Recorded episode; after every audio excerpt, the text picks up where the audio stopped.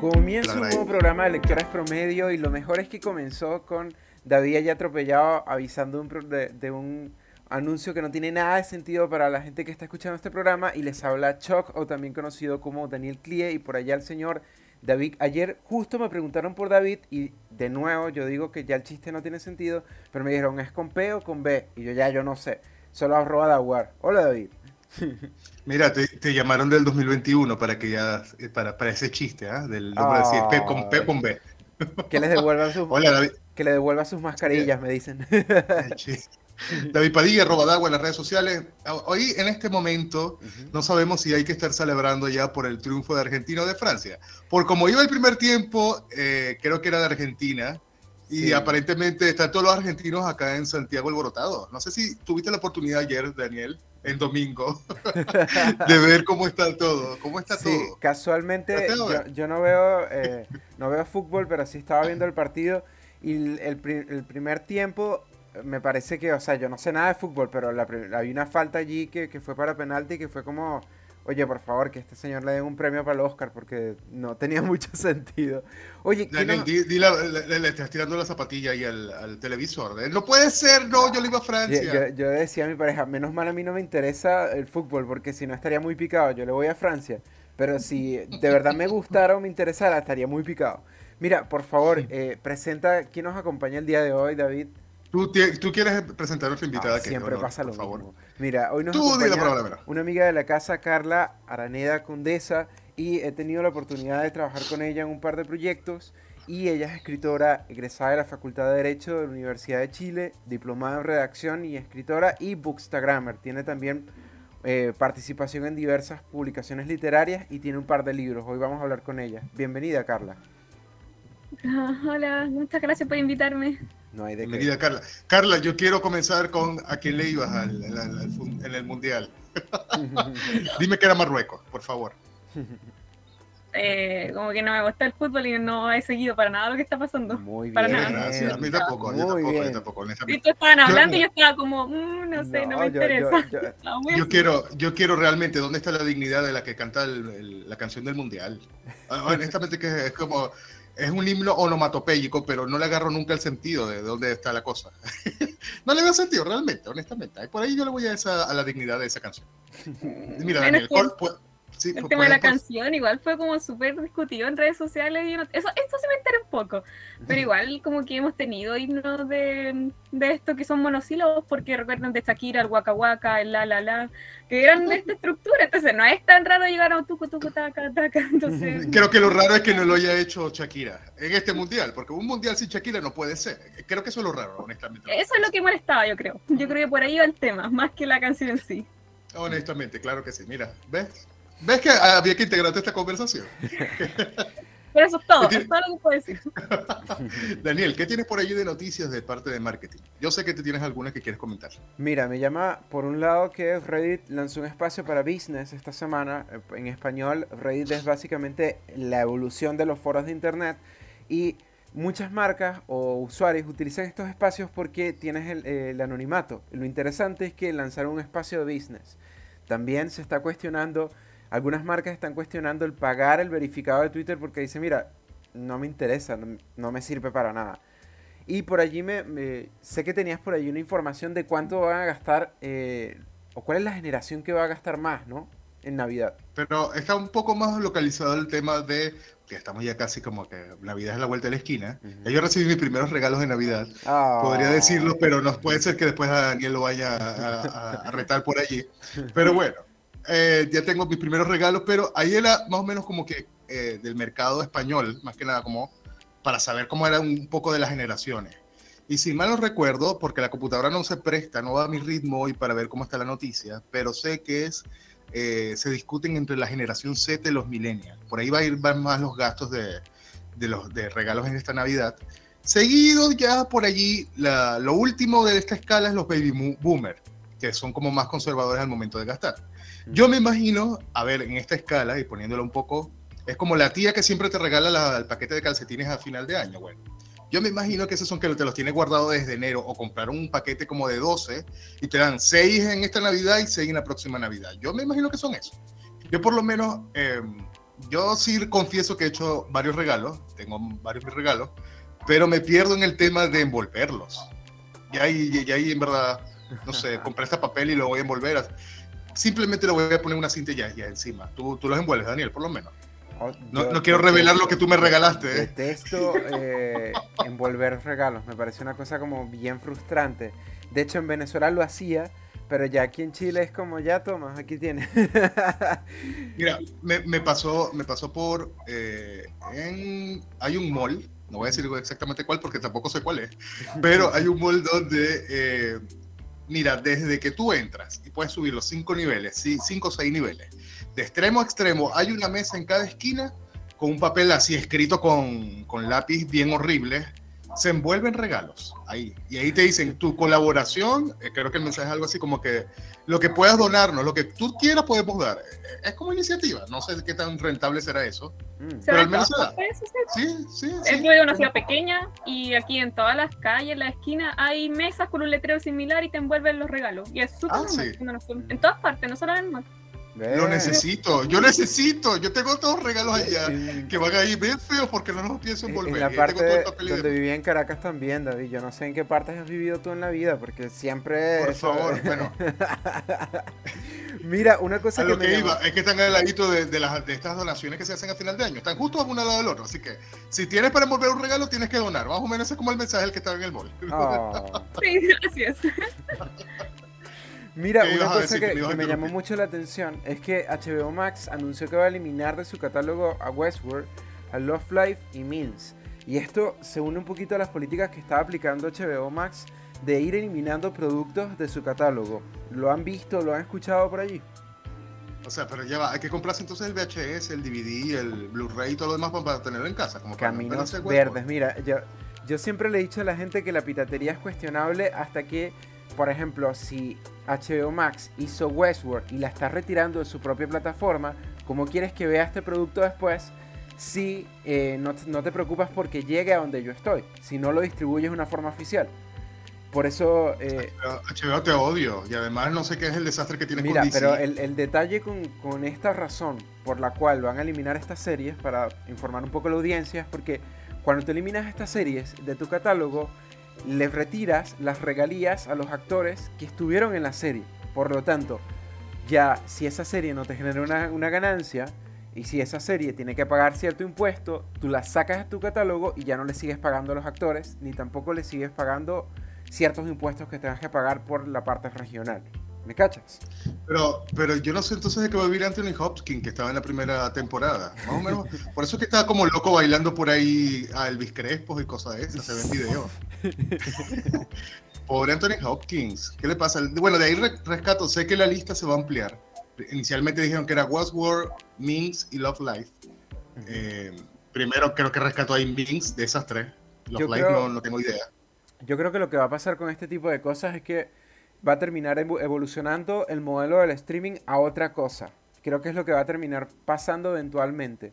No todavía, mira, pero pronto. Mira, yo creo, disculpa que te interrumpa allí, pero yo, yo, creo que también va a adoptar un poco como el, el modelo de negocio que tiene Apple con sus sistemas de, streaming, que Te, la, te, lo, te, lo, arrendamos, te puedes tener el servicio y te lo arrendamos, pero también la puedes comprar y tenerla, que también lo vas a tener un servicio como prestado, porque el servicio se puede desaparecer y también la has comprado, pero puede desaparecer en un momento. No te la puedes llevar en un pendrive, no te la puedes llevar en un disco ni de nada. Pero yo creo que por ahí va la cosa, por lo menos eh, HBO también ha sido un poco experimental en sus procesos. Recuerda que durante la pandemia tiraron por lo menos Tenet de, de Nolan, la lanzaron también como en simultáneo a ver cómo iban y le fue una mierda y por eso ya dijeron, vamos primero como con películas y luego por el streaming. Entonces yo creo que ellos están como probando, a ver, eh, si la gente le dice, bueno, ya sé que retiraron Westworld, la última fue mala, no me importa, quítenla. De repente pueden hacer lo mismo como un, oye, ya, mira, ya le sacamos todo lo que tenemos que sacar a Game of Thrones, vamos a sacarla también.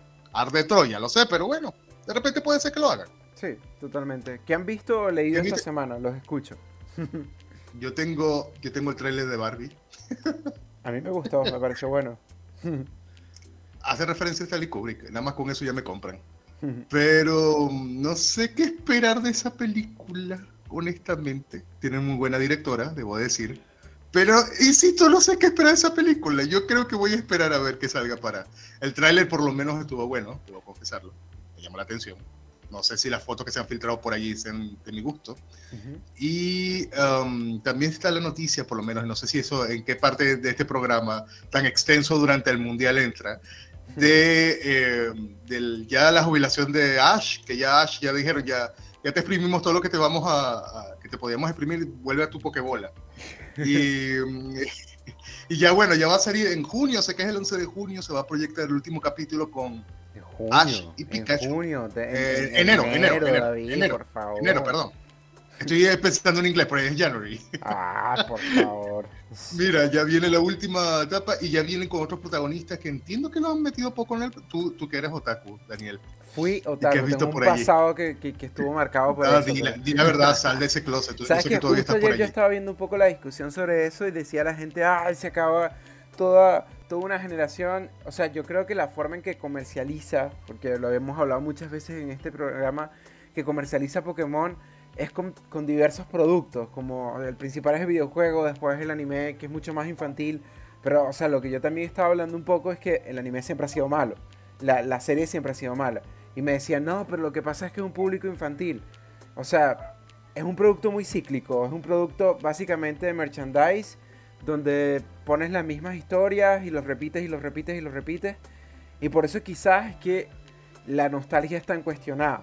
Porque eh, los nuevos protagonistas, si no plantean otra cosa, o sea, en Japón esto tiene mucho, mucha audiencia, pero si no planteas algo nuevo, oye, ya te quitaron lo que te parece icónico, me parece a mí. Igual es, una industria que mueve mucha plata, así que no sabría decirte. Esta semana también... A mí me parece que, que el tema, disculpa para ya cerrar allí, te lo juro, el tema de Pokémon también ha sido como el tema de los Simpsons, que siempre vuelve a la palestra pública, vuelve a la información, vuelve a titulares, por algo muy puntual. Por ejemplo, volvió el tema que todo el mundo recordó que había una serie que se llamaba Pokémon, porque después de 25 años ganó finalmente la copa. O realmente vuelve al tema de que vamos a hablar de, de Pokémon porque va a, va a sacar el protagonista finalmente. Lo mismo pasa con los Simpsons, que de repente, oye, ¿recuerdas que hay una serie por los gags de del sofá? No sé, lo mismo lo veo por allí. Ya, ya podemos cerrar ya la parte de lo que vimos. ¿Qué, qué tienes por ahí ya por último?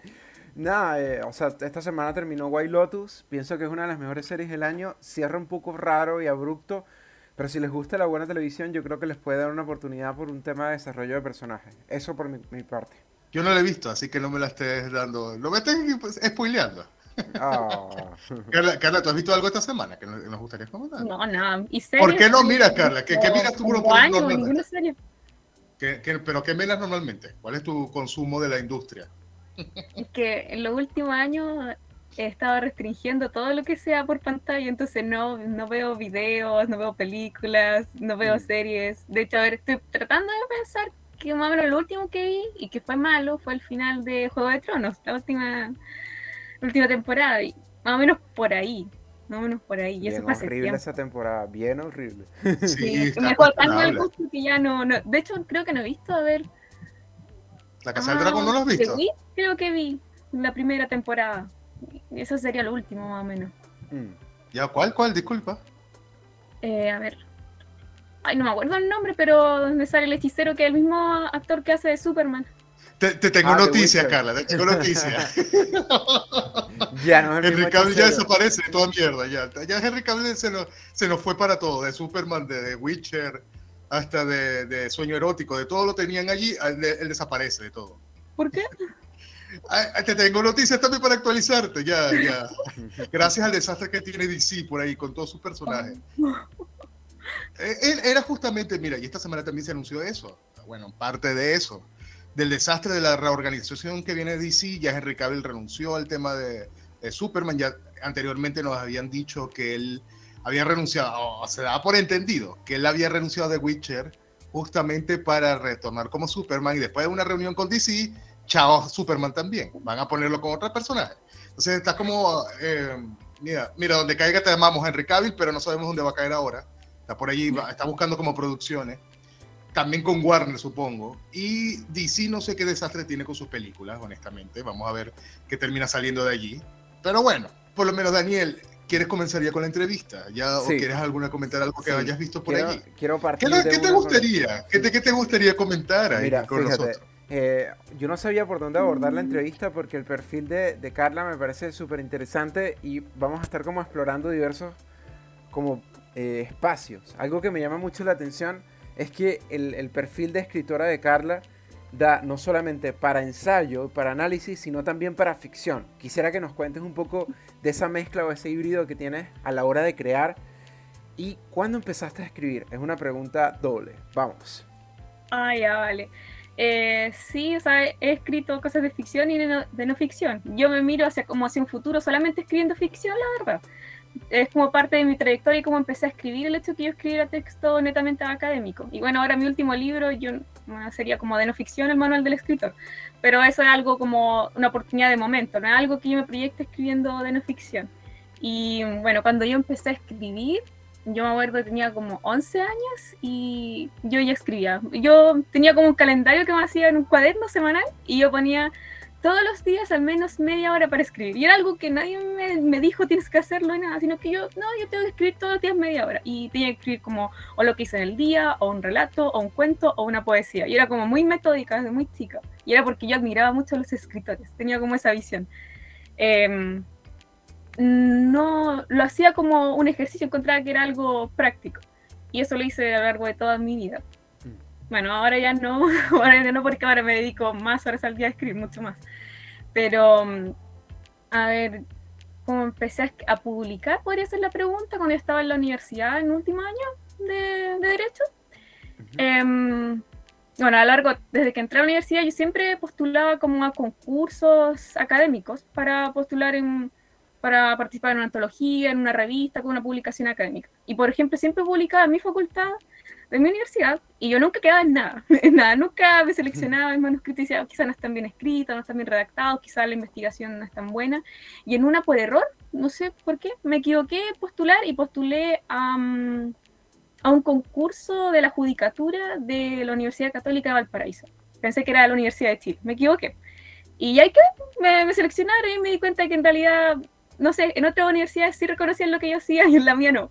Entonces ahí me empecé a dar cuenta que en realidad no, no sé a qué iba lo de mi universidad, pero empecé a dar cuenta que podía tener cabida en otros lugares con lo que yo escribía. Y después cuando yo terminé la universidad, quise publicar un artículo de las cláusulas de integración en principio de buen efecto. Son temas netamente técnicos, cosas de derecho.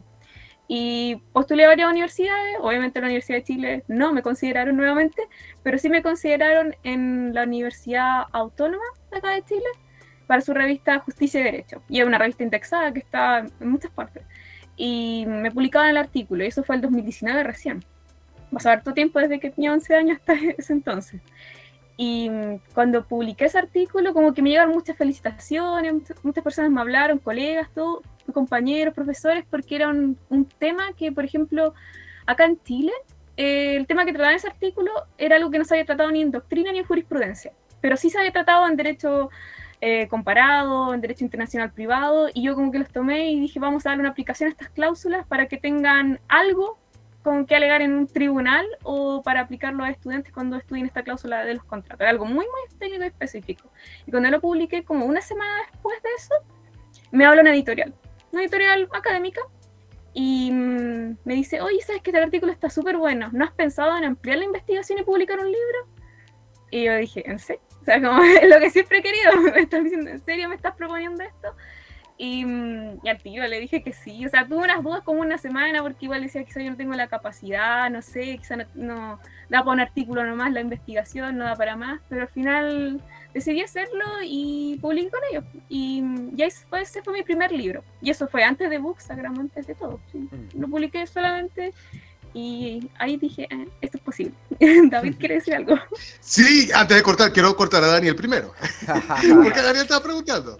Mira, mira, Carla, eh, justamente estamos hablando porque estás contando un poco a, 2019-2020, pero eh, cuando comenzó ya la pandemia, que era tiempos ya de producción con eh, creación de contenido, ¿cómo fue tu desarrollo allí? ¿Crees que allí tuviste, bueno, no sé, la gente durante el encierro retomaba cursos, hacía más producciones, incluso algunos hasta OnlyFans. en tu área, ¿cómo hiciste? ¿Qué hiciste realmente con la creación de contenido? ¿Cómo fue tu proceso en ese entonces? Es que eso fue interesante porque yo ya había publicado mi primer libro y yo ya me había mentalizado en que quería seguir escribiendo y que iba a ya tenía un proyecto. Por ejemplo, cuando yo publiqué mi primer libro, Las cláusulas de integración, yo inmediatamente empecé a escribir otro libro académico que es El fracaso del sistema FP. Y yo ya estaba trabajando a tiempo completo en mi casa. Estaba trabajando desde mi casa, entonces llegó la pandemia y para mí no cambió nada yo seguía haciendo exactamente lo mismo porque ya estaba trabajando en mi casa. ¿Qué? Entonces fue como, no, a mí que me importa que no se pueda salir. era como, de verdad a mí no me afectó, ni tampoco me cambió mucho el panorama que yo tenía porque em, yo ya estaba encerrada en mi casa, estaba trabajando 100% en el, en el libro de AFP y después trabajé en otro proyecto más ese mismo año. Entonces, para mí no hubo grandes cambios. Lo que sí noté es que la gente se abocó mucho más a las redes sociales porque ya no tenían vida social. Yo ya estaba acostumbrada, ya tenía como una vida un poco ermitaña, entonces para mí no era tanto. Pero ahí empecé a notar que la gente se estaba abocando más a las redes sociales. Y creo que más o menos esto, lo del COVID fue en 2020, ¿verdad? 2020. Parece tan lejano, pero sí, hace dos años.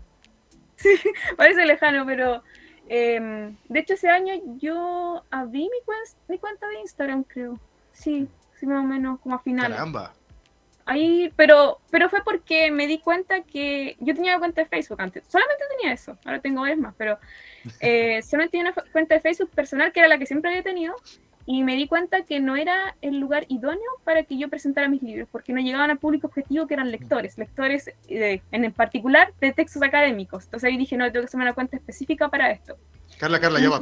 Espera, que tengo que aprovechar eso que lo, te, tienes de bombita. Tienes que decir que no son lectores promedio. Ah, claro, eh. Tienes que promocionar el programa de una vez, por lectores promedio. Estaba la oportunidad y no, pudo dejarlo pasar. Sí, ya, la tenía allí, perdóname. No, pero de hecho, ahora que dijiste lectores promedio me acordé de algo, porque ustedes tienen su logo, la L con la P de lectores promedio, pero yo cuando veía el logo en, Instagram, creo que me parecía como un post, algo, y siempre decía Linkin Park, qué bueno que les guste Linkin Park también, y como que estaba lo veía, tengo una polera de Linkin Park que tiene el sello, pues, entonces, y lo tiene igual, y dije, ¡ay, qué buena que le gusta Linkin Park! Y al principio dije, ¡ah! Qué bacán que haya gente que tenga los mismos gustos, me gusta eso. Y después me di cuenta que no, que era lector no, promedio. Pero, pero, eh, esa anécdota queda para la posteridad y, y si nos gusta Linkin no, No, pero, nos, da, nos, da, otro sentido por completo el programa, por completo ya. Por eso es que nació el logo así de más, mira. Escuchando Linkin Park, Ah, pero escuchan la banda, ¿no? Sí, a mí me yo gusta mucho. por los colores y ese, ese es Daniel nada más que cuando va a mi departamento pone Taylor Swift. Pero esta vamos así. Por favor, si es al revés, qué, qué, qué calumnia. Tiene que poner Linkin Park. Eso es lo que tiene que hacer. Ya veo. Está relacionado con el logo directamente. Carla, quería preguntarte un poquito sobre el tema de, de, la edición. Has trabajado con editoriales, sé que también has tenido experiencia con la edición de forma independiente. ¿Cómo han sido esos procesos? Cuéntanos un poquito yo he trabajado con editoriales donde mm, hemos trabajado en conjunto en la edición, pero en realidad yo siempre he sido hasta el momento quien se encarga de la edición de mis textos. O sea, a ver, estoy pensando en algún libro que me haya ayudado cuando publiqué la antología de la edición, de la editorial Ediciones Casa del Árbol. Ellos se encargaban de la edición y después yo la miré cuando estaba publicada y yo dije, mm, si yo la hubiese hecho, estaría mejor, estaría mejor la edición. Entonces como que tengo un poco ese punto de vista. No es que yo crea que sea buena editora, pero no sé, como que estoy acostumbrada a hacer todo mi proceso de pasar el manuscrito a crear un libro. Igual, por ejemplo, para este próximo año, eh, ya tengo un contrato con una editorial, entonces ahí tengo que delegar, tengo que soltar.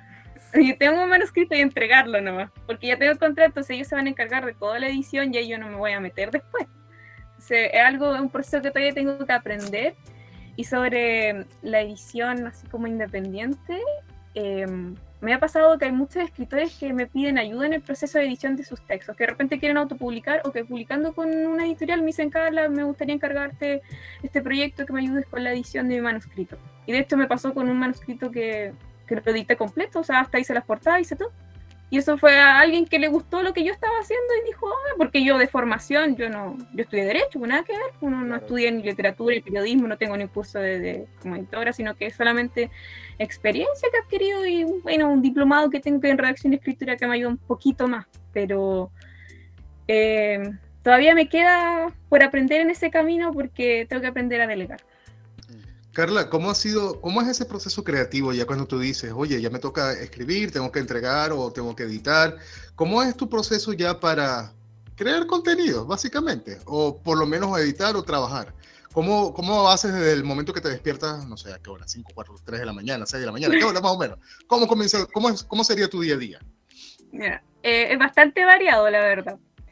Em, hay días que me levanto realmente a las 4 de la mañana y hay otros días que me levanto a las 10, a las 11. es como bien relativo, porque cada día yo tengo como agendado por semana, tengo un plan donde voy poniendo lo que tengo que hacer por semana. Eh, sé más o menos qué cantidad de cosas tengo que hacer. Hay días que solamente son de edición y otros donde voy escribiendo. Lo que sí, sobre el proceso, proceso, de creación, no es como que hayan momentos en donde yo no esté escribiendo una hora o que no esté trabajando en una. De hecho, en general estoy trabajando simultáneamente en varios escritos, porque en general también publico en revistas.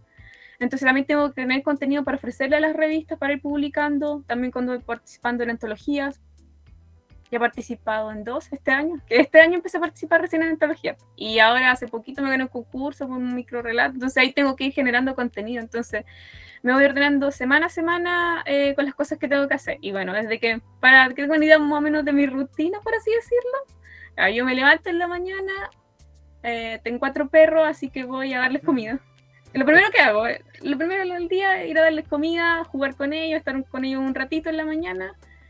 Eh, en general em, hago los envíos de mis libros de la mañana para las personas que los compran conmigo, siempre yo lo envío al día siguiente, entonces como que todos los días tengo que ir a dejar envíos, tengo que dejar paquetes. Ayer también, pues ayer también tenía que hacerlo. Entonces em, voy a dejar libros en la, la mañana, en general ordeno un poco el desorden aquí, veo lo que tengo que hacer en el día y por lo general ya a las 11 siempre ya estoy o editando o escribiendo o ordenando o o viendo requisitos para participar en concursos y cuestiones. Más o menos es eso. Carla, yo tengo la, sé que Daniel tiene la consulta aquí, pero no puedo, no puedo dejarte pasar esto, porque de repente, si estás diciendo que haces cosas en simultáneo y a, veces el carácter de una cosa varía con la otra, ¿cómo haces para hacer ese switch de una cosa creativa a algo que es más formal, por ejemplo, que sea algo, que sea un artículo que es como la estructura es mucho, muy, muy distinta? Y además tienes que pensarlo distinto y de repente aquí, no sé, estás escribiendo algo personal como querido diario dos puntos y puede ser que te estás libre. ¿Cómo haces para hacer ese cambio de creativo eh, y además en simultáneo? Me, tienes como, como intrigado con eso. Es que me dedico 100% a esto, entonces tengo que hacerlo necesariamente, pero por lo menos para mí hay cosas que te exigen más mentalmente que otras. Por ejemplo, cuando yo tengo pensado escribir un artículo, ese artículo en mi mente ya está escrito, de principio a fin, ya está y tengo que ordenarlo solamente. Es algo que yo ya pensé. En cambio, cuando yo estoy escribiendo literatura en general, eh, soy el tipo de escritora que piensa algunos elementos o el argumento o la idea que quiero desarrollar, pero cuando voy escribiendo voy, voy creando. Entonces, cuando yo estoy como más despierta mentalmente, por ejemplo, en la mañana, ahí es donde yo empiezo a escribir. Y cuando estoy cansada, mentalmente cansada, ahí digo, ay, ahora voy a escribir el artículo porque ese ya está escrito aquí, no tengo que pasarlo nomás. Y después ordenarlo, editar. O cuando estoy muy, muy cansada, ya, esta semana solamente voy a editar porque estoy muy cansada, no, mi mente no está creando, no está pensando. Entonces ahí es como editar algo más mecánico, por lo menos desde mi punto de vista. Carla, eres mi admiración, ya te admiro. Mira, me voy a tatuar aquí en el brazo derecho. Mira, mira el brazo derecho. Aquí me voy a tatuar tu nombre. Porque realmente yo estoy viendo, mira, estoy, viendo, veo por, ejemplo, pero te miro en mi caso de distracción. Estoy viendo televisión, digo, finalmente nunca me, me doy el tiempo para ver televisión. O para ver algo o para ver para producción y veo, por ejemplo, la capita de polvo debajo del televisor y ya tengo, oye, no voy a sentarme aquí sin limpiar el polvo. Y cuando voy a buscar el polvo, resulta que voy con el trapo o algo así, resulta que no tiene desinfectante, tengo que buscar y llenarlo o comprarlo. Ahí ya se me va todo el camino, ya realmente. Entonces, por eso es que mi pregunta va un poco a cómo, cómo te organizabas tú, Daniel. ¿Qué, ¿qué pasa eso pasa cuando uno está cansado. Sí, también, también pasa, ¿ves? O cuando está bebiendo también. físico. Sí, sí, mira. Daniel, ¿qué pasa? Que tienes la pregunta allí. Me gustaría preguntar un poquito sobre el nuevo libro que sacaste hace poco, el Manual del Escritor. Y también me gustaría preguntar un poco sobre cómo ha sido el feedback de, cada uno de tus libros y de tus lectores. Son dos preguntas puntualmente. A ver, eh, sobre mi último libro, el Manual del Escritor. Em, es un libro que cuando empecé este año no tenía pensado en mi mente publicarlo en ningún momento, no tenía pensado hacer ningún manual ni nada, fue algo como muy que nació hace muy poquito, esta idea, es que yo tenía una idea hace un tiempo de que quería crear algo que fuera como para, para mis colegas escritores con los que comparto, con los que personalmente comparto. Eh, y con los cuales en general siempre estamos conversando temas de que hoy sabes que no sé en qué editorial publicar o no sé cómo hacerlo y estará bien si hago esto o cómo autopublicar, qué tengo que hacer, dónde tengo que hacerlo. Y en general a mí me llegan muchas, muchas consultas. Eh, a principios de este año empezaron a hacer muchas consultas de escritores o personas que quieren publicar alguna vez o que tienen un relato y me dicen, ¿qué hago con esto? Me gustaría, no sé, que la gente lo leyera, ¿cómo lo hago? Y siempre llegaban muchas consultas. Yo siempre las respondía, pero siempre pensaba que yo respondía sus preguntas, pero yo sentía que ellos tenían un vacío un poco más grande sobre el mundo del libro y del mercado del libro. Y yo, por ejemplo, con mi experiencia, que no es tanta, pero tenía un tanto más, podía darles algo más que ellos pudieran quedarse y resolver más dudas que ni siquiera me estaban planteando. Entonces, en un principio pensé, puedo escribir un artículo. Y cuando empecé a escribir ese artículo, me di cuenta que era más extenso de lo que un artículo debería ser un artículo, bueno, depende de uno lo publique, pero va entre mil a cinco mil palabras. Y el tema no se agotaba en cinco mil palabras. Y después dije, ya, pero puedo dar una entrevista o hacer un live y hablar de este tema. Pero después dije, no, porque la idea es que sea un material de consulta, que ellos lo puedan revisar y que tengan como a mano. Y después finalmente en octubre me decidí, pero yo tenía la idea en la mente. Esto igual es como, pasa igual con el artículo, tenía la idea en la mente y después en dos semanas lo escribí.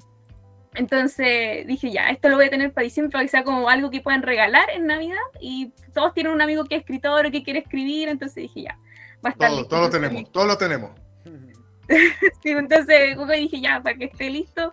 Entonces me encargué de escribirlo, estuve en dos, esas dos semanas que, en las que lo escribí, estuve así como a full.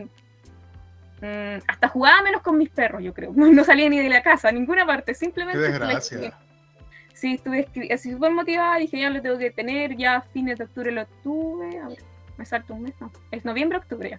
Eh, no puede, octubre, es octubre primero. ya.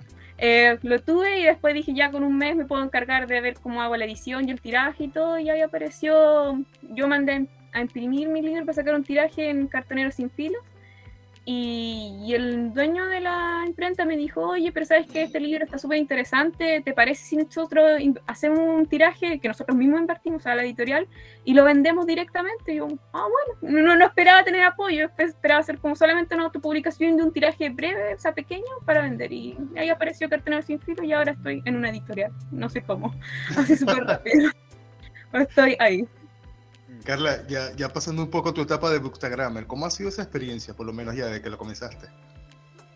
Eh, es una experiencia súper súper enriquecedora. Siento que he aprendido mucho desde que estoy en Bookstagram, porque de hecho yo abrí mi cuenta como una cuenta personal, porque en realidad era para ver, ver qué pasa en Instagram, porque yo en realidad como que estaba muy ajena a redes sociales en ese tiempo, 2020, y me acuerdo que vi que todos subían fotos y dije, a mí no me gusta mucho sacarme fotos, pues entonces ¿de qué podría subir fotos? Porque no me quería sacar fotos de mi cara. Y la cosa es que dije, ah, un día estaba así como leyendo, porque yo ya leía bastante, y dije, voy a sacar una foto, no sé, pues era la comunidad de Tolkien. ¿Ya?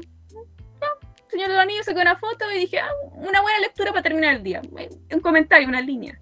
Y la cosa es que yo en ese entonces tenía como 200 seguidores, porque era una cuenta de amigos conocidos nomás. Y de repente ya tuve como 30 likes, algo así, de gente que conocía, si no estaba haciendo una reseña ni nada. Y después al día siguiente mm, hice más o menos lo mismo, pero con un libro de, mm, de Lucía Iriarte, de mm, Alejandra, oh, se me olvidó el nombre, pero era una periodista chilena. Eh, Matos, Alejandra Matos. Y la cuestión es que subí también como que tuve como 30 likes. Y ahí se me acercó una chica por Instagram, que yo no conocía, y me dijo, oye, qué bien te va en tu Bookstagram. Y yo quedé como, ¿qué? Que Bookstagram, o sea, podía intuirlo tiene un Bookstagram, pero dije, ¿en serio hay un nicho dentro de Instagram donde hay gente que habla solo de libros? Entonces como que lo empecé a googlear, empecé a mirar otras cuentas y dije, oye, yo quiero esto, yo quiero esto. Y ahí como que fue como, eh, ah, entonces puedo, tengo que comentar más del libro, tengo que hacer como una reseña. Y ahí empecé como a leer artículos. ¿Qué es una reseña? Así como eh, buscando la estructura, reseña, así como casi una investigación científica de cómo hacerlo. Em, y no, la verdad es que me ha gustado mucho porque al principio yo seguía a muchos, muchos bookstagram, entonces todavía lo hago. Y como que todos los días me metía a Bookstagram, una media hora al menos, y leía como las reseñas, referencias de autor y todo, y iba aprendiendo mucho. Decía, oh, mira, quiero leer ese autor, oh, no leído nada de este autor, oh, mira ese libro, mira el comentario que hace, o si yo lo leo quizás piense lo mismo, quizás no. Así que ha sido una experiencia bastante enriquecedora y por lo menos para mí también es una plataforma para mostrar mi trabajo como escritora. Y también el hecho de que sea Bookstagram y no solo cuenta de autor la, hace que la mantenga en constante movimiento. Y eso vale hay, hay, alguna anécdota, ya para ir cerrando el programa, pero hay una anécdota en particular que te haya marcado siendo Bookstagrammer? Este año, varias. desde que lo hayas creado, pero desde que desde tú quieras, pero ¿hay alguna en particular que, que, no la cuente? Cuéntala. Mira, este programa vive, no tiene patrocinantes, pero vive de, de, de, justamente las anécdotas, así que extiéndete en la mejor que tengas. A ver, Mm. ¿Qué reto? ¿Qué reto te acabo de lanzar? estoy, pensando, estoy pensando en una en particular. Mira, ah. este sería como el título de la anécdota. Una vez me pagaron por hacer una reseña de un libro. Y yo quedé como, ¿qué? No te me acuerdo cuando me pagaron y le dije, le dije a Daniel, pues le dije, oye, me pagaron por hacer una reseña. Y yo, oh, no esperaba eso porque a lo más yo siento que en Bookstagram uno puede esperar a lo más que de repente alguien te quiera regalar un libro, a mí me ha pasado que me regalan de editoriales o de librería o a veces autores que te regalan libros. Y en una ocasión pasó que un autor se me acercó y, que me seguía y que me seguía y todo y me dijo, ¿sabes qué? Dame tus datos de envío y yo te voy a enviar mi libro. Pero sin conversar nada, o sea, sin yo comprometerme a leerlo ni nada, así fue solamente eso. Y ya me lo mandó. Y, mm, y la cosa es que yo empecé a leer el libro y justo tocaba un tema que para mí era interesante ay, no sé cuánto puedo contar, pero ya, pero era un libro sobre el significado de los sueños. Y, por ejemplo, yo había leído mucho sobre teología y mitología sobre el significado de los sueños, porque era un tema que me interesaba, o sea, una curiosidad. Y justo este libro tocaba ese tema. Y entonces después la cuestión es que dije, ya voy a hacer un, como me demoré como dos semanas entre que lo leí y hacer la reseña, porque yo, o sea, no tenía ese compromiso ni nada, pero yo asumo que si alguien me envía su libro para que lo lea. Porque yo veo como escritora, para mí sería una inversión mandarle el libro a alguien gratis. Luego para el envío, lo dejo de vender, el precio costó el libro, qué sé yo. Y la cosa es que como me duré dos semanas, en vez de hacer una reseña escrita, hice un video. Y fue un video que salió bastante largo, más largo de lo que yo había planeado, porque el tema me interesaba mucho. Y la cuestión es que la autora le gustó tanto, tanto la reseña, que después me dijo, ya ahora dame tu dato de transferencia porque te tengo que pagar por esta reseña. Es demasiado bueno. ¿Qué? Me voy a pagar por una reseña porque yo entendía que era como una especie de permuta entre que te regalen un libro, que te paguen el envío y que tú lo comentes en tus redes sociales. No, que compromiso fue una especie de permuta, pero más encima que te paguen por eso fue como inesperado por lo menos para mí. debo, entender en este momento que, hay otro gol. Sí, suena. Por favor, es que hay, hay como un ruido de fondo, entonces me imagino que era eso. Pero, Carla, Carla, nos encanta, pero ya tenemos que ir cerrando el programa. En todo caso, eh, ¿dónde te podemos conseguir en, internet, en las redes sociales o para seguir tu trabajo? O si ah, te quiero escribir a las 3 de la mañana, oye, te, no sé, te quiero escribir, te, quiero depositar, ¿cómo hago? ¿Cuáles serían tus datos? Oh, bueno, anota, anota, anota. me puedes seguir como Condesa de los Libros eh, en Instagram, en YouTube y en Spotify y en TikTok en Spotify solamente subo audiolibros de clásicos, obras propias, y ahora también estoy subiendo audiolibros de eh, autores independientes. Que me dan sus derechos para hacerlo, obviamente. y mm, bueno, en YouTube hago más contenido, hago reseñas de, en videos extendidas y también estoy haciendo como contenido exclusivamente para escritores. Perfecto. Perfecto. Daniel, ¿Mm? ya por favor despide de nuestro programa. Ya te veo que ahí que quieres ir a celebrar. O sea, estoy impresionado. Yo, yo, eh, eh, el fútbol no me interesa, pero estoy disfrutando mucho de esto. Mira, este, ¿dónde pueden conseguir el programa, David? Sé que lo podemos conseguir si yo me meto en Lectores Promedio y escribo lectorespromedio.com, justo me aparece la página que no has desarrollado. Pero también... Eh, antes de que termine 2022, mira, faltan muy pocos días para que termine 2022, pero esa página va a estar porque sí, por lo menos una versión preliminar. También en Instagram como Lectores Promedio, también como en Facebook. Creo que hay un canal de Telegram también, que nada más estoy yo y está Daniel de vez en cuando, creo que se salió Daniel. Estamos en, Inst eh, estamos en Twitter como Lector Promedio y estamos en LinkedIn. Mira, ¿dónde más quieres que estemos? En TikTok, en YouTube. ¿Dónde están las posibilidades? Por allí, vamos a estar todas por todas partes. Nos despedimos, Daniel, David Padilla por acá. Eh, muchísimas gracias a nuestra invitada, Carla. Carla, esperamos tenerte por una nueva oportunidad. Sí, un gusto. Gracias por favor, a ustedes por invitarme. Te acosaremos para ello. Y Daniel, y Daniel que no se despidió, así que nos, nos escuchamos una nueva oportunidad.